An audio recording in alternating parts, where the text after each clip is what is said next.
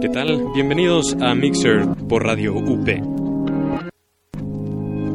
Conducen el programa Marco Gómez y Juan Pablo Mañón.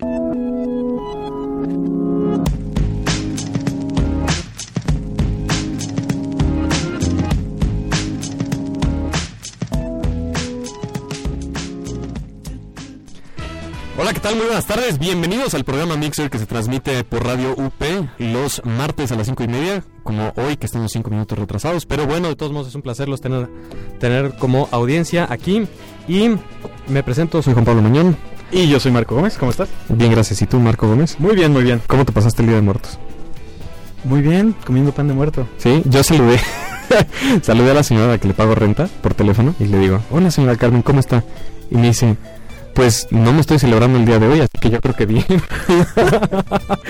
Pero Ok, está bien. Pues hoy tenemos preparado un programa bastante, ¿cómo novedoso, decirlo? Politiquero, lleno de entrevistas. lleno de entrevistas, eso sí. Entonces, vámonos a la primera canción de esta tarde para regresar con nuestro primer invitado. Esto es Ojos Claros, Labios Rosas de Eli Guerra.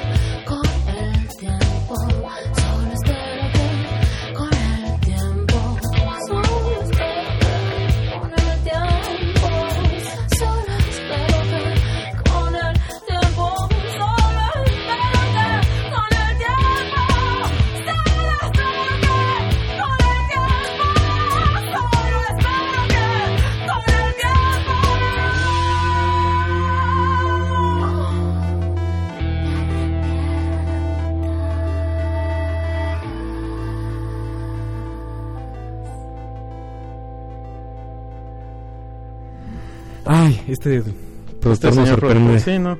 todos los días. Pero bueno, se te quiere. Ah, no lo presentamos en, en- al inicio del programa. Estamos aquí con Santiago Betancourt, Nuestro que querido productor. en las cabinas y nos está agradeciendo. Y tiene unos audífonos padrísimos. Y yo estoy aquí con estas porquerías.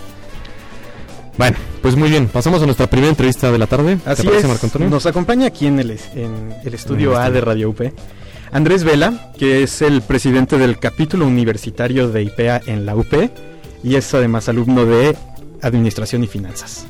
¿Qué tal Marco? ¿Qué tal Juan Pablo? Y buenas tardes a tu auditorio. Es un gusto estar con ustedes. Gracias, gracias. Pues platícanos un poco qué es el IPEA y qué es lo que hacen.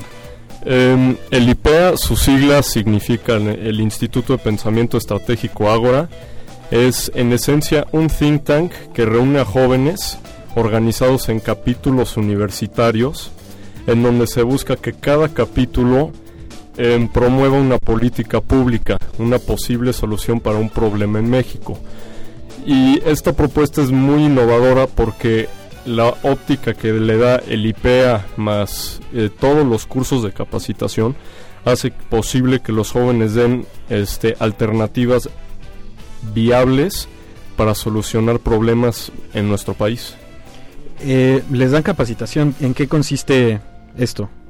Bueno, consiste en varios diplomados, tienen diferentes etapas. Eh, el semestre pasado nos tocó formar parte del diplomado de Nation Builders eh, del IPEA, donde consistía técnicamente en estudiar la inteligencia emocional de las personas, en el manejo de medios, en tus habilidades en- y en identificar problemas de México para de ahí tomar partida hacia la formulación de una solución y hay una política pública. Entre muchos otros, también nos tocó eh, una conferencia con el expresidente de Colombia, Álvaro Uribe, eh, fue una gran experiencia. Y este, también un desayuno con el expresidente del Salvador, este Paco Flores, que fue también una experiencia muy grata. Oye, estaba, estabas comentando que cada capítulo tiene asignado un proyecto específico en donde se trata de promover un- una reforma o, un- o impulsar una política pública que modifique esa problemática. Eh, ¿Cómo se asignan esos, esas problemáticas? ¿Ustedes las identifican? Eh, ¿Las asigna el IPEA? ¿Se sortean? ¿Cada quien trabaja lo que quiere? ¿Cómo es un poco el esquema de elegir el proyecto? Eh, Da mucha libertad para elegir el problema, es parte de lo bueno. En cada capítulo elige este, hacia qué sector quiere proponer una política pública para mejorar el entorno. Eh, en el caso del UP, mm, por los integrantes y las habilidades de cada uno de los individuos en este capítulo, elegimos enfocarnos en el medio educativo, que es eh, le da mucha diversidad a este think tank porque hay este, en políticas públicas hay muy pocas educativas, pero hay económicas, hay sociales, hay políticas, entonces hace muy interesante de este think tank. Ok, o sea, entonces ustedes describen la problemática que quieren, que quieren atacar. Reciben capacitación, lo que quiere decir que, bueno, por lo que estoy entendiendo, eh, les explican cómo está el entorno, estudian cómo están las leyes, estudian la realidad, eh, más o menos estoy entendiendo, ¿no? Y posteriormente a eso, ustedes hacen una propuesta de valor y el IPA los ayuda a, a describir de manera correcta esta propuesta y a presentarla. Claro, este, ellos tienen procesos y metodologías recomendadas para poder evaluar tu política pública y los posibles impactos en grupos de interés, en instituciones, este, riesgos para la implementación de la misma política.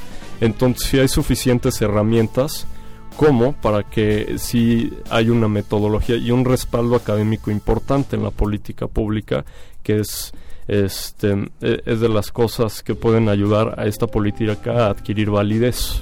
Podremos considerar entonces este tipo de cosas como, como iniciativas de ley verdaderamente ciudadanas. Así es. Ok. Eh, estabas comentando que se eligió por la, cara- la característica de los in- integrantes que, que conforman el capítulo del IPEA aquí en la Universidad Panamericana, que se eligió un proyecto de educación. Específicamente, ¿cuál, es el proyecto? ¿Sobre qué están eh, tratando de solucionar ahorita? Nosotros queremos promover en los jóvenes, específicamente quinto y sexto de primaria, este, promover sus competencias como ciudadanos y sus valores éticos. Y es muy importante eh, promoverles a los jóvenes desde esas edades tan tempranas em, este tipo de principios que los programas de la SEP tienen un alcance limitado hacia estos jóvenes y el hecho de que nuestra política pública proponga que los alumnos universitarios sean los que en parte ayuden a impartir estos conceptos y a fortalecer las competencias ciudadanas hace del esquema educativo mucho menos impersonal y permite realmente al universitario darse cuenta de la realidad educativa que vive México. Entonces es un proyecto muy interesante y el capital humano que representan los universitarios no ha sido explotado aquí en México. Entonces nos pareció una muy buena propuesta y se puede aprovechar. Hay diferentes capítulos aquí en la UP. eh, ¿En qué otras universidades hay? Eh, hay del, del ITAM, este, hay de la UNAM, de la Libre de Derecho, del Tecnológico de Monterrey, este, Campus Ciudad de México eh, Sur, eh, Campus Monterrey, em, la Libre de Derecho, entre otras. Eh, se está buscando afiliar a más universidades, pero por el momento esos son los principales. Y bueno, supongo cada uno de ellos ha desarrollado su propia propuesta de política pública. Al final en el IPEA, ¿cómo se va a elegir eh, qué propuestas son viables y cuáles son las que se pueden llevar a cabo? De hecho, e- esta pregunta viene muy oportunamente, Marco. El jueves a las 7 de la noche en el Club Industriales se va a través de una presentación y la entrega de un trabajo escrito que consiste en cuatro cuartillas en donde describe qué, por qué y para qué se va a hacer esta política pública y en la presentación a través de un jurado conformado por integrantes de renombre importante este se va a elegir un ganador. Y este ganador se le van a dar 100 mil pesos para fondear la propuesta de su política pública. Y aparte de esto el apoyo del IPEA para la política pública es muy importante. Los contactos que puede otorgar el IPEA para que esa política sí pueda llevarse a cabo es em, so- son herramientas invaluables fuera de los tan solo 100 mil pesos. O sea que ustedes reciben no solamente la capacitación para describir el, el proyecto, bueno, para- primero para encontrar el proyecto, eh, sino para describirlo, sino también reciben como, como el apoyo y el cobijo por parte del IPEA para cabildear este tipo de proyectos y que, que realmente se lleguen a ejecutar y que realmente se transformen en, en un cambio. Sí, efectivamente, y de hecho es lo que lo hace más, al proyecto lo hace más tangible en cierto modo, porque eh, muchas políticas públicas de jóvenes e iniciativas se han fondeado, pero el fondeo no es suficiente para que se lleven a cabo. Entonces, el, el que el IPEA respalde esta política pública ganadora sí permite eh, llevarla a cabo. Es, es un elemento importante para que se, se pueda llevar a cabo el proyecto. Pues es un ejemplo muy muy interesante de crowdsourcing. Se podría se podría pensar así. Eh, es un proyecto súper interesante. Yo tuve la oportunidad de conocer de, de primera mano a Marco Antonio. Digo a Marco Antonio, a Armando. no es cierto, Armando Regil, que es un tipazo. Este, en, en Iniciativa México. Estuvieron en Iniciativa México 2010, quedaron dentro de las 50 mejores iniciativas. Y ahora me parece que en el 2011 también quedaron dentro de las 50 mejores iniciativas. Así Corrígeme es. si estoy en incorrecto. No, de hecho, este, el domingo eh, eh, van a presentarse otra vez en Iniciativa México. Eh, mientras más apoyo pueda recibir el IPEA, mejor.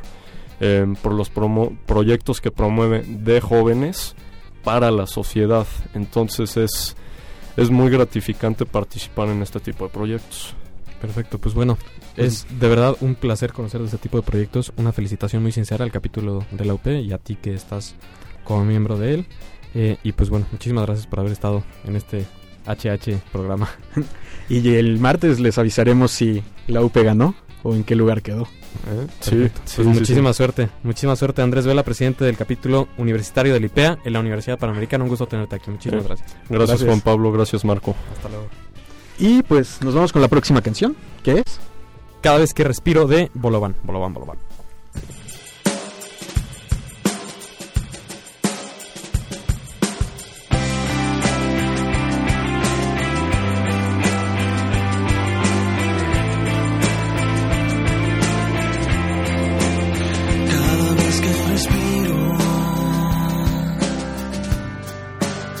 cada vez que camino, cada vez que respiro, cada vez que veo, siempre estoy pensando en ti.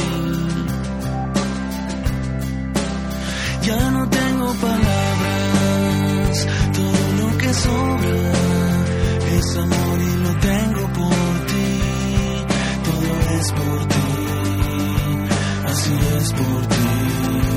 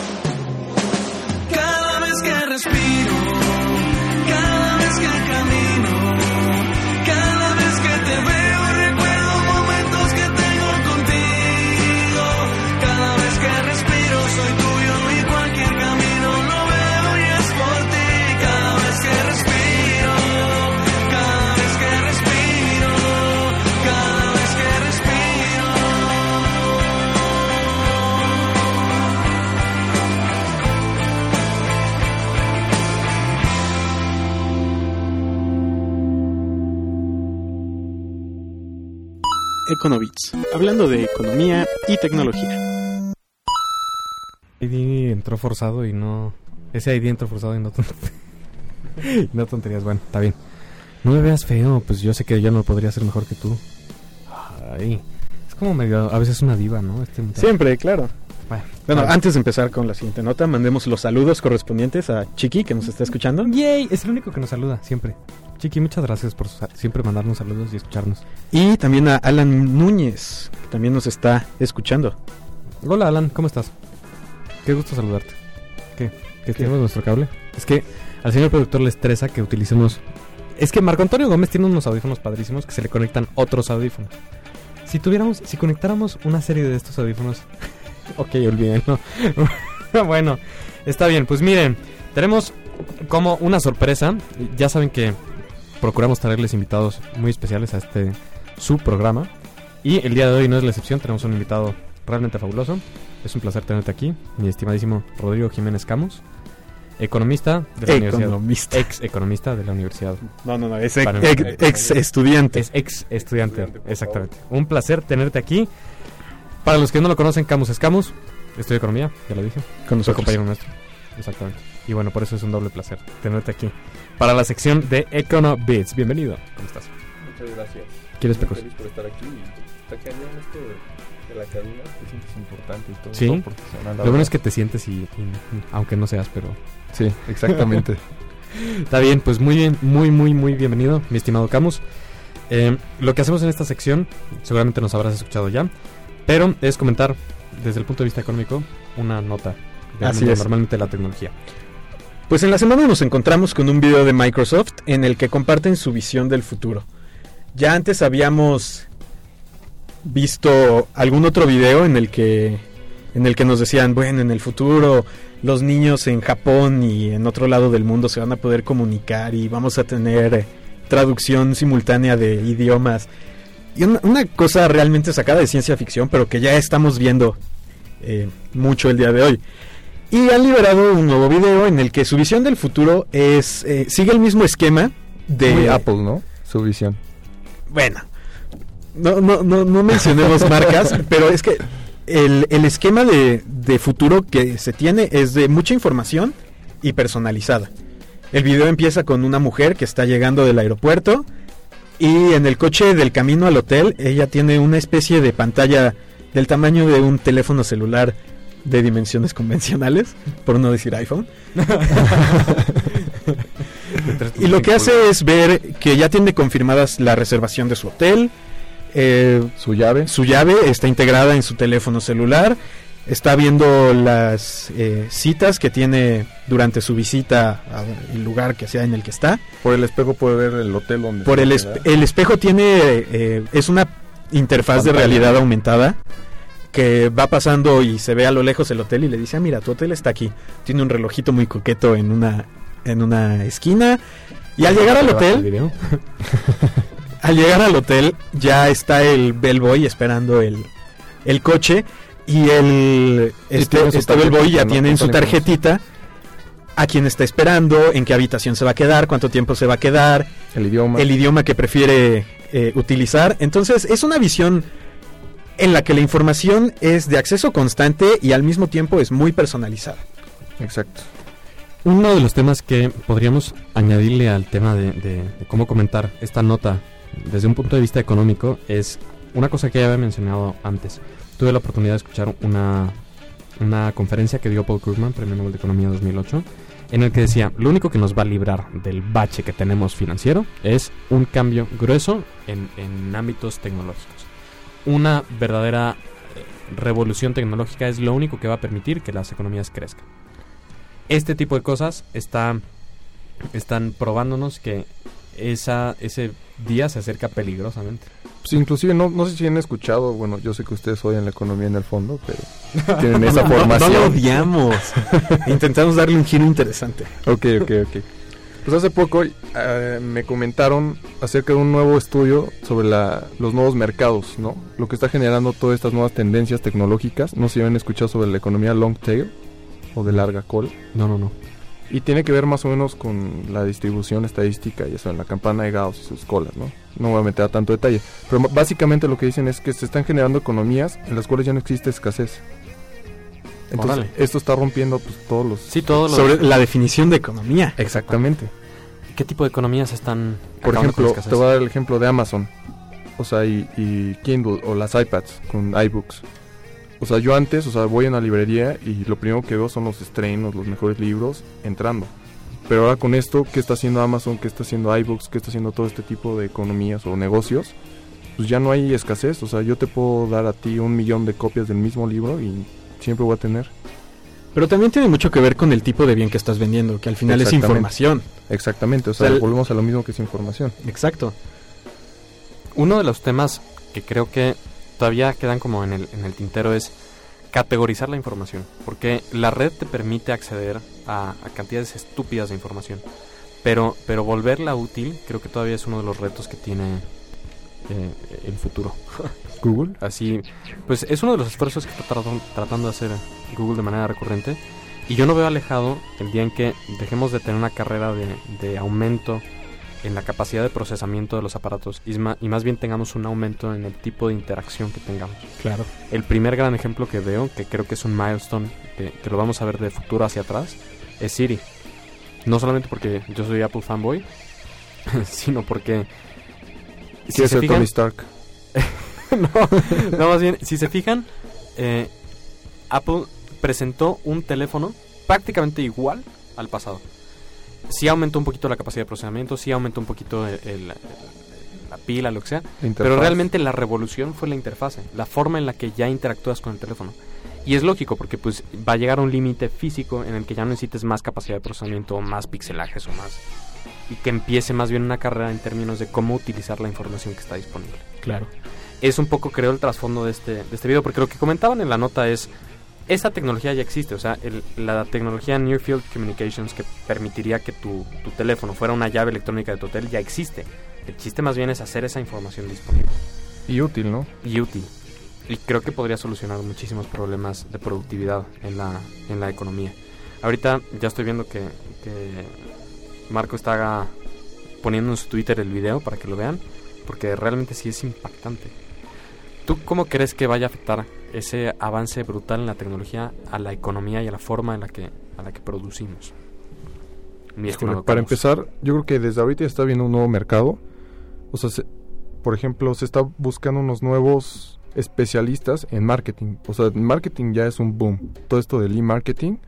O sea, necesitas a alguien que domine Facebook, que domine Twitter, que domine cómo hacer una página de internet interesante, ¿no? Entonces, para empezar, o sea, ya hay carreras que ahorita ya le está pegando directo.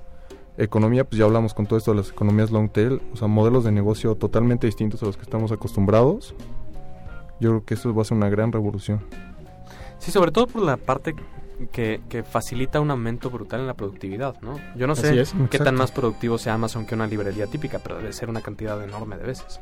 Exactamente, y tu nicho de mercado lo amplías, o sea, global. Es algo impresionante. Sea, puedes llegar a China, puedes llegar a Estados Unidos. O sea, el idioma ya llega, llega a ser otro, otro tema. Claro.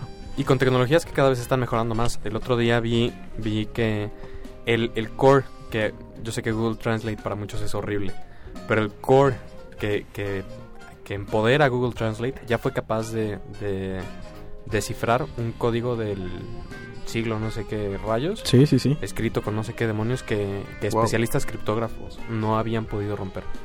Y es el potencial que tienen estas tecnologías a las que ya les estamos hablando de forma natural, que ya están categorizando la información de manera útil para los seres humanos y que están aumentando nuestra productividad de manera exponencial. Ahora, con lo que quiero cerrar y una idea muy que nos debe de marcar el rumbo que hay que seguir es que sí, toda este, esta tecnología está, es fantástica y suena futurista y quizá ya empezamos a tenerla en nuestras manos, pero no me acuerdo qué escritor de ciencia ficción decía, el futuro ya está aquí, pero no está igualmente distribuido.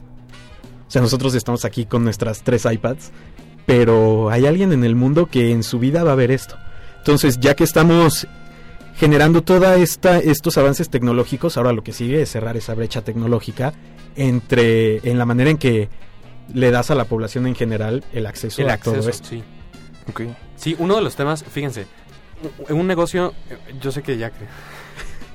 un, un negocio, ¿qué necesita para, para empezar? Bueno, muchísimas cosas, pero sobre todo, pues necesita teléfono, necesita internet, necesita de facturación, necesita muchas de las cosas que ya resuelve internet, incluso que ya resuelve Google. Ya no es necesario que compres una suite ofimática, ya no es necesario que ahora con la facturación e- electrónica, si tú te capacitas lo suficientemente bien, eh, puedes llevar tu propia contabilidad. Poner esa tecnología al alcance de todos, imagínate el incremento de, de negocios fructíferos que tendríamos. O sea, si, si pudieras capacitar a un- una persona que tuviera un changarro en utilizar esa tecnología, ya es un poco lo que tú dices, la brecha tecnológica que todavía está muy abierta y que es lo que no permite que, que tenga un impacto todavía generalizado. Así es. Pues vámonos a la siguiente canción para regresar con otra entrevista. Esto es Sismo de División Minúscula.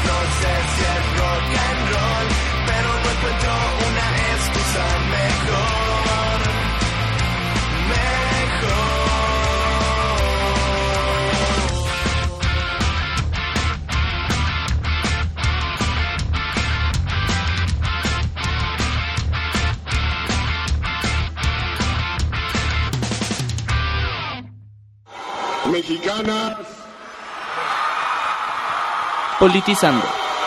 y mexicanos. Pues regresamos y tenemos en la línea a Gonzalo Ibarra, que es activista ciudadano, organizador y parte del movimiento Ocupa San Lázaro y también fue un eh, tuitero importante que impulsó la reforma política desde la red social Twitter. Gonzalo, ¿cómo estás? hola, muy bien, buenas tardes. Pues cuéntanos, ¿por qué ocupar San Lázaro? Pues porque los ciudadanos tenemos que ocupar el, el lugar que nos toca. Resulta que en el Congreso de la Unión, en las dos cámaras, en la diputada y en la de senadores, tenemos representantes, este, diputados, senadores, que debieran estar haciendo un trabajo en pro de los ciudadanos. Actualmente este, pues nos hemos dado cuenta con el trabajo que hicimos previamente con la reforma política ya, pero hay una gran, gran cantidad de temas, te puedes dar cuenta, es que los diputados no, no, no representan literalmente a los ciudadanos, parecen estar este, más preocupados por cumplir con los mandatos que se les solicitan desde las cúpulas de sus partidos, ¿no? O, o para algunos intereses hasta económicos en, muchos de los casos. Por eso decidimos ocupar San Lázaro para poner el ejemplo, para llamar la atención de otros ciudadanos de que necesitamos actuar necesitamos tomar nuestra parte como ciudadanos. Ok, y ustedes están físicamente ahí acampando afuera de San Lázaro, ¿no? No, nosotros traemos otra otra estrategia. Nuestra estrategia es una estrategia que va principalmente en redes sociales Ok. y lo que hicimos hoy fue el arranque con una ocupación de San Lázaro, la primera que hicimos hoy día primero de, novie- eh, primero de noviembre y la vamos a estar realizando periódicamente. ¿Por qué? ¿Por qué así? Porque muchos de los que estamos participando en Ocupa San Lázaro trabajamos, estudiamos como muchos de los que están en redes sociales pues nos resulta bastante difícil estar cumpliendo con la chamba, con la escuela y a la vez este, pues, estar participando activamente como ciudadanos. Entonces hemos determinado utilizar una estrategia que a nosotros nos parece bastante adecuada y que nos ha traído muchísimos resultados en impulsar el tema en medios de comunicación y a través de los cuales muchísimos ciudadanos han informado y han comenzado a participar también, pues que es la de las redes sociales, ¿no? Y es una estrategia que va acompañada de una plataforma tecnológica que permite estar trabajando todos los días sin tener que estar físicamente ubicados en algún lugar, ¿no? Nosotros no somos un movimiento territorial como pues como los tradicionales movimientos que agrupan gran cantidad de gente y tienen poca sustancia. Lo que vimos hoy fueron varios ciudadanos que se reunieron, la verdad con muchísimas ganas de participar y con mucho que aportar a, a lo que estamos haciendo para llamar la atención sobre el papel de los ciudadanos en el Congreso de la Unión. Ahora, Gonzalo, ¿cómo estás? Gracias por tomarnos la llamada. Habla Juan Pablo Mañón, también de, de Mixer. Eh, perdón, ¿cómo estás? Bueno, Juan, ¿cómo estás? Eh, y una, una de las preguntas que yo tenía es si esta participación ciudadana que ustedes están consiguiendo eh, convocar, la están encauzando hacia algún tipo de proyecto o algún tipo de propuesta que pueda generar eh, cambios en lo fundamental sobre lo que está siendo el reclamo, que además, pues bueno, te felicito porque es parte de lo que hacemos nosotros aquí en el. No, totalmente. Mira, ya con esto es comenzar a llamar la atención de la participación de los ciudadanos, de la importancia que tiene Sobre todo pues, porque México es un país donde no está desarrollado ese, ese brazo, ese músculo de ciudadanía como en otros países donde ha habido pues acampadas o u ocupaciones eh, tanto en la bolsa como en otras eh, en otras partes en otras instituciones en México estamos en desventaja al respecto nosotros tenemos una democracia mucho menos desarrollada que en aquellos países y lo que tenemos que lograr aquí en México es primero lograr ciudadanía eh, consciente, informada, para entonces poder actuar. Entonces esto lo queremos hacer este, a una buena velocidad. La verdad es que las redes se han, se han prestado, las redes sociales, para hacerlo a un muy buen ritmo. Y este y lo estamos aprovechando al máximo, ¿no? Estamos estamos a la par, estamos apoyando otros movimientos los que liderizamos con ellos, como es Acampada Sur, como Acampada en la Bolsa de Valores, el 15M. Y en el caso de nosotros vamos mucho más enfocados a la creación de ciudadanía. Hay varios temas ahí que son los que estamos tratando inicialmente, porque sí creemos que es necesario encontrar este, coincidencias al respecto. Pero la primera campaña que nos vamos a aventar y la que vamos a lanzar ya en los próximos días, después de haberlo acordado hoy, es una de creación de ciudadanía. Y bueno, más concretamente, ¿cómo crear esta ciudadanía? Ya vimos una parte en eh, las propuestas que se hicieron a reforma política. ¿Qué es lo que sigue? Lo que tienes que poner en ejemplo, si la, otros ciudadanos tienen que ver que ciudadanos con la con la capacidad de, incidir y de influir este en la realización de cambios al, al sistema político mexicano. ¿no? Ya hemos demostrado que un, muy pocos ciudadanos bien organizados, trabajando a través de las redes sociales, son capaces de influir en lo que sucede en el Congreso de la Unión y regresar temas a la agenda nacional. Este, durante algunas semanas, algunos meses, hemos influido de manera bastante significativa para que el debate de la democracia participativa, incluida la reforma política ya, pues sea de relevancia y sea, sea del conocimiento de los ciudadanos. Este, bien decía el otro día un diputado en la sesión de, de la Cámara que las sesiones que estaban tratando de reforma política ya eran las más vistas en mucho tiempo o probablemente las más vistas del canal del Congreso. Entonces esto lo logramos pues gracias a la, al deseo de estar informados de muchos de muchos ciudadanos, de muchos criterios. Y eso es lo que vamos a seguir haciendo, utilizando la tecnología, nuestros los medios, este y sobre todo estrategia, eso es muy importante utilizar estrategia en esto que estamos haciendo. Sí hemos variado la fórmula, eh, sí traemos varios ingredientes, este, una cantidad este, de variables que nos permiten, pues bueno, influir en, en diferentes puntos, ¿no? No le apostamos nada más a hacer ruido y esperar a, a que sucedan las cosas, ¿no? Hacemos ruido, nos acercamos a los actores, creamos materiales, manejamos relaciones públicas, nos acercamos a la prensa y demás. Es toda una estrategia que hemos desarrollado ciudadanos, pues cada quien desde su desde su aporte, desde, desde sus capacidades y pues lo que vamos a seguir así, estar haciendo los próximos días. Hola Gonzalo, ¿cómo estás? Aquí habla Rodrigo, un invitado aquí de Mixer. Oye, antes que nada, muchas felicidades por el movimiento, pero una pregunta, ¿cómo le hago, por ejemplo, para yo poder participar en este movimiento? Ah, buenísimo. Mira, lo primero, este, nuestra plataforma básica de participación y debate participar en Twitter tienes que identificar y utilizar el hashtag que es Ocupa San Lázaro. Pues con ese hashtag, pues bueno, puedes encontrar la, la cantidad de tweets, a- tweets al respecto, este, puedes echar tus tweets, tus opiniones. Eso por un lado. Pero por otro hay una plataforma que lanzamos hoy que vamos a comenzar a alimentar. Bueno, ya comenzamos a alimentar desde, desde, la, eh, desde la ocupación ahí en San Lázaro.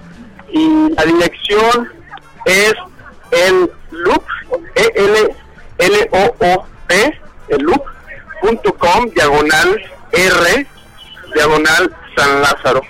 Y lo que va a pasar ahí es que podemos eh, publicar temáticas, podemos comentar sobre estos temas, podemos votarlos. Y lo que estamos buscando es que estos temas ganen orgánicamente relevancia. Es decir, todas las ideas son importantes y las ideas se van acomodando y van ganando relevancia respecto a la votación de los mismos participantes. Entonces, a través de esta plataforma lo que vamos a hacer es impulsar estos temas y determinar cuáles son los primeros pasos a seguir para entonces desarrollar campañas y estrategias muy concretas. Pues muchas gracias por platicarnos y de nuevo felicidades por todo este esfuerzo que, está, que están haciendo. Y pues vamos a estar muy atentos y vamos a intentar participar en, en este desarrollo de mayor propuestas. difusión, y darle mayor- mayor difusión, por supuesto, porque es muy importante que encontremos a más ciudadanos preocupados por el, el futuro de México. Claro, y la invitación es para que utilicen la plataforma, para que utilicen Twitter, vean lo que lo que estamos haciendo y lo hagan suyo, porque esto no es de no es de ciudadano, no es de nadie en particular, esto es de muchos ciudadanos y lo que queremos lograr es con esta, con esta plataforma encontrar las coincidencias entre muchos y poderlas impulsar para incidir en la toma de decisiones en el gobierno, tanto en el tanto en el poder ejecutivo, como el poder legislativo, como en el judicial, ¿no? Entonces, esto es un primer ejercicio de organización y coordinación de ciudadanía ante los medios de comunicación en las redes sociales y además eh, tenemos el gran objetivo de lograr que los ciudadanos comiencen a salir a las calles a manifestarse por la necesidad de un cambio tan necesario en el sistema político mexicano. Pues bueno, Gonzalo Ibarra, activista ciudadano, organizador y parte del movimiento Ocupa San Larson, muchísimas gracias por habernos eh, atendido la llamada el día de hoy.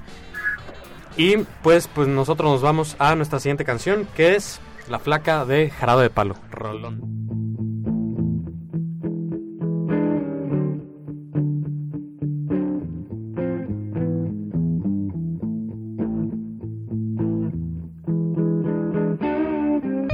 En la vida conocí mujer igual a la flaca, coral negro de La Habana, tremendísima mulata, 100 libras de piel y hueso, 40 kilos de salsa y en la cara dos soles que sin palabras hablan, que sin palabras hablan.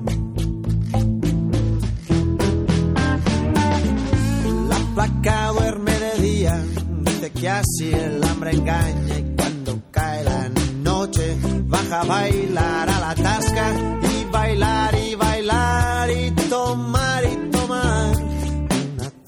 cerveza tras otra, pero ella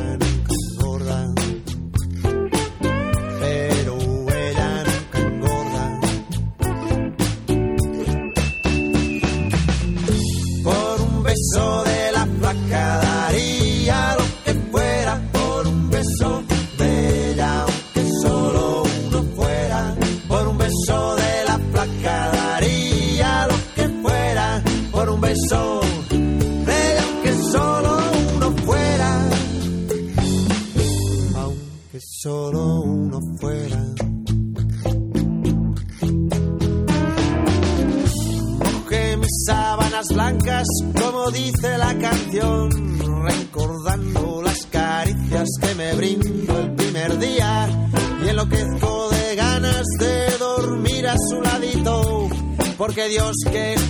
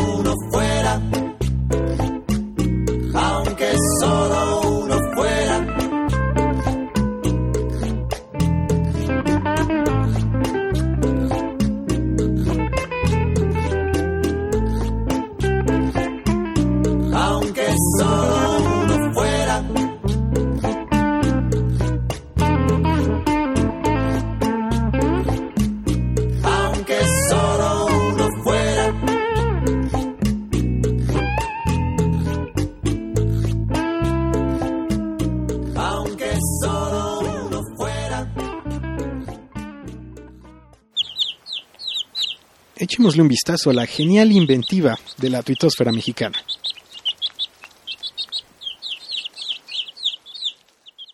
Conste, conste, conste que yo no me reí. Y estoy realmente Me agradecido. aguanté porque teníamos un invitado especial y no quería pasar la pena. Conste, me lo tiene que reconocer. Pero bien que estabas abajo de la mesa emputándote de risa. En fin. Pues vamos a hablar de alguien que se ha vuelto recurrente en nuestras pláticas, que es el, el queridísimo gobernador del estado de Jalisco, quien recientemente, siendo objetivos, organizaron unos juegos Sí, panamericanos muy, buenos, muy buenos, muy muy buenos. Mis respetos. Excelente.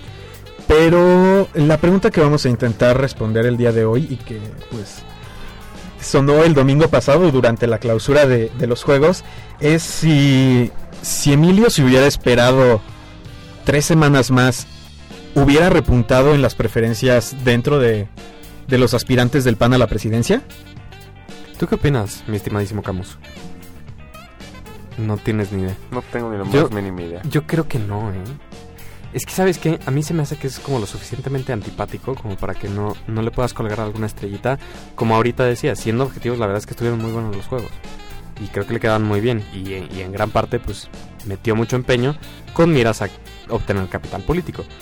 Pero, pero de verdad a mí se me hace que de plano, pues es como Cordero. O sea, aunque le pongas lo que le pongas y aunque haga entrevistas con quien haga entrevistas, se me sigue haciendo completamente antipático. No Pues sé.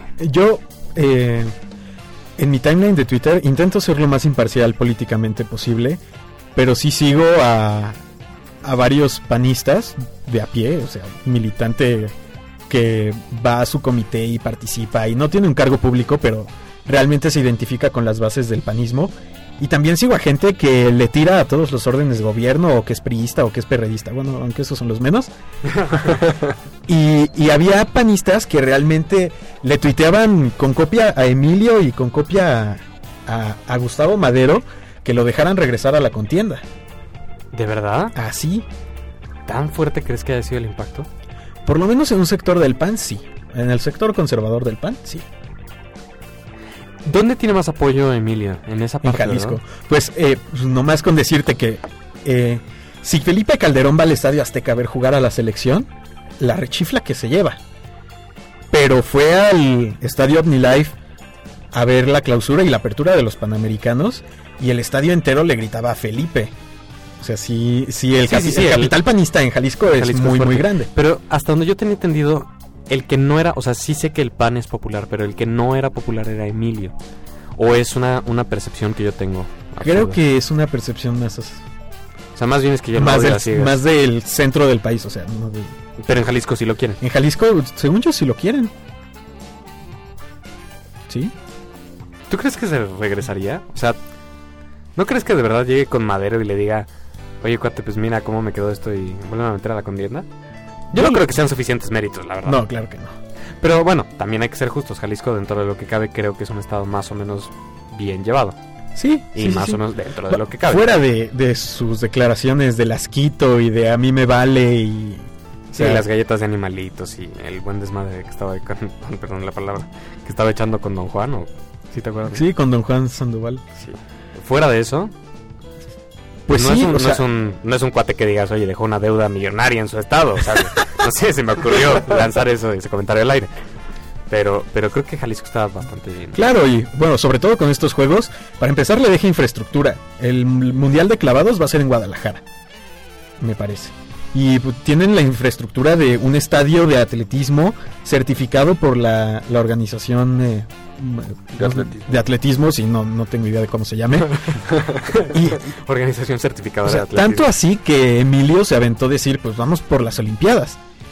Que es algo, es un proyecto muy real si se lleva a cabo. Eh, los pasados Panamericanos fueron en Río y ahora Río tiene el, el- El la sede de- del... No, bueno, Brasil del Mundial y Río en parte como reconocimiento a su organización de los Panamericanos le dieron la organización de, las Olimpiadas también. Que después de México es el único que ha tenido los dos eventos seguidos. Mundial y Olimpiadas. Pero igual también hay que ver la contracara, ¿no? O sea, tenemos que ver cómo socialmente evolucionamos para ese entonces. O sea, pon tú que en infraestructura estemos bien, pero si sigue la guerra con el narco, nadie va a querer venir. Ese es otro tema. Ese es otro tema. Ese es otro tema. Pero aún así, aún como están las cosas, en- durante dos semanas vimos que en Guadalajara no pasó nada. Que en Sí, estuvo bastante no- bien controlado y la verdad es que los comentarios en general de los, de los atletas foráneos fueron bastante, bastante buenos. Y la impresión que causó y bueno, el impacto mediático, yo no oía a nadie que dijera nada malo de los panamericanos. Así con eso. Bueno, fuera de un comentarista de radio que me cae gordísimo que se llama Alejandro Villalbazo, fuera de ese cuate, todo el mundo opinó súper bien, tanto de la actuación de, de la delegación mexicana como de la organización y de la recepción de la ciudad y de lo bonita que estaba. Aparte, es- Guadalajara es una ciudad preciosa. Sí, claro. No, han tenido la oportunidad, hijo, es precioso. Bueno, y qué decir de, Las tortas ahogadas. de las, de las. Y bueno, de la De carne las en su jugo. No, carne en su jugo. ¿No, Ah, ¿no bueno. la has probado? No. Uy, vayan. Es un servicio. Bueno, olvídenlo. Luego les platicamos de, de cómo ahorrar dinero en Guadalajara y llevando a su chica a comer. No, no, no. No, no, no, no. Me niego. Este, pero bueno, mira, yo realmente tengo una opinión muy sesgada de, de Emilio. Este, yo no lo veo de regreso en las carreras ni con todos los méritos de organizar unas ni unas olimpiadas. Pero bueno, también debo reconocer que, que es un cuate que no lo odian tanto en Jalisco y que sí tuvo su mérito a la hora de... Cosa que no tuvo otros temas aquí en la organización del Bicentenario. Claro, Con pues, también muchos decían que la, el espectáculo en, en la inauguración Una y en la clausura estuvo fantástica y en comparación al bicentenario se Bicentenario quedan cortísimos. basura. O sea, to- 200 años esperando un show así para que nos hagan con eso. ¿Y el colo? ¿Qué le pasó al coloso? Pues ahí sigue arrumbado en una bodega de la CEP, ¿no? ¿En serio? ¿En Sí, pero está arrumbado. Bueno, Yo- está en un parque. Aparte, con la figura del, del contrarrevolucionario y no sé qué, ¿no? Es el mexicano promedio. No, bueno. Sí, no, bueno. Eso, eso fue responsabilidad de Lujambio, ¿no? Sí, completamente. Pues también en, en Twitter hizo mucho ruido Mario Vázquez Raña. Ah, bueno, pero es que... No, es que ese señor... ¿Oíste el- la clausura que dio? El ¿Sí? speech Tuvo gigante. el speech Excelso. Siendo las... siendo las nueve. Aparte no atrasó su reloj el señor. No, bueno. Sí, pobrecito. Pues él ya, es lo que estaba también escuchando en, en otro programa muy bueno. Este, ya fue, que, o sea, ya denle aire, pobre maestro, ya. Pero es Ya algo, que que está, es algo que está pasando en todas las organizaciones del mundo. O sea, en la FIFA está Blatter. ¿Y cuántos años lleva? Sí, lleva eternizado. Pues aquí tú le sabes bastante bien. Y, y en la en el Comité Olímpico Internacional, ¿cómo se llama el que está? Este... Oye, si, si nuestro productor no es Wolfram Alpha. o, sea, o sea, ya llevan un buen rato. Sí, o sea, los, los dirigentes de, de este tipo de instituciones ya es hora de darle espacio a alguien un, pues, Un por lo menos joven, 15 con años más joven. Jax Rush. Jax Rush. Jax Rush. Y ya después de que te dieron el dato, ya no, sé para qué- no sabes para qué lo querías, ¿verdad? No, sí, pero el presidente del Comité Olímpico. Ah. Justino Compeán. También. ¿Quién es el productor? Aquí va- también hay que cambiar al productor. Por uno, pero, pero por uno más viejo y más experimentado. muy Claro. Que Está muy datos todavía. frescos, ¿no? Que tenga, exactamente, que De- sí sea un de Wolfram Alpha. de Voy a poner a Wolfram Alpha como a, a controlar la cabina ahí. O Siri. O Siri. Súbele el volumen. ¿Ves? Él no- Siri no se quejaría. Cuando le digo, oye, súbeme el micrófono. No, no. Ay, Yes, sir. está bien. Pues mira, mi opinión es que de plano no. ¿Tú qué, tú qué dices? Yo- ¿Que sí hubiera regresado a la contienda con fuerza? Con fuerza no. Pero sí le hubiera levantado un poco. Oye, ¿cómo van las encuestas ahora, eh? ¿Cómo va Chepina? ¿Cómo va Pues eh, no me, creo que fue el Excelsior el último que publicó la, el, el sondeo. Y me parece que Cordero ya subió como al 19% mágicamente. ¿Y? ¿Por? ¿Por qué? ¿Por qué razón? Ah, ¿Habrá no sé. Mágicamente. No tengo idea, mágicamente. Yo no me explico cómo si traía 6% en las encuestas, de repente pasa a 19% y comiéndole buena parte a Chepina y otra Sí. buena parte a Santiago. Sí, sí, sí. Sí, Josefina ha ido un poquito a la baja, ¿no? Creció muchísimo, hace no mucho. Pero ahí se va a quedar. La, el- el- el- lo que vamos a averiguar en los próximos meses es quién se queda con el segundo lugar. Eso creo yo. O sea, ¿tú crees que Josefina vaya a ser la candidata? Yo estoy casi seguro de eso. Hijo, mano. Pues mira, yo si creció Cordero del 6% al 19 y lo único que ha hecho es hacer un video con Cuauhtémoc, yo creo que la estrategia que tanto criticamos está teniendo buenos resultados. Lo dudo mucho.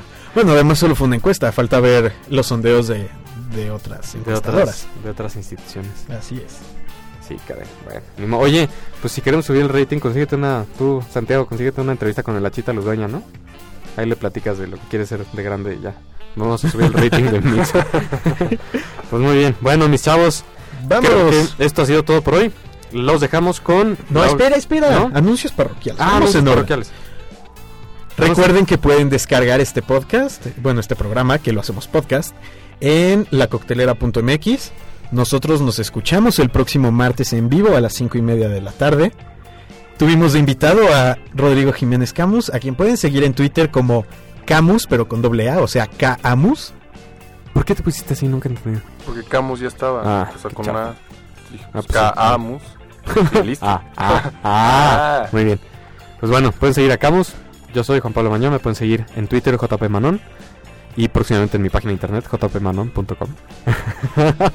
No, la creatividad. eh. Yo soy Marco Gómez y me pueden seguir en Twitter como Chapo89 y en mi página personal también, si ya nos vamos a poner así, marcogomez.com.mx. Si ustedes no tienen página personal, ¿tú tienes página personal?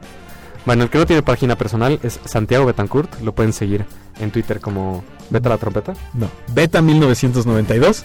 Esto fue Mixer y ahí vienen los prepos. Nos vamos con Ya ya, tus tus amigos de las víctimas del Doctor Cerebro.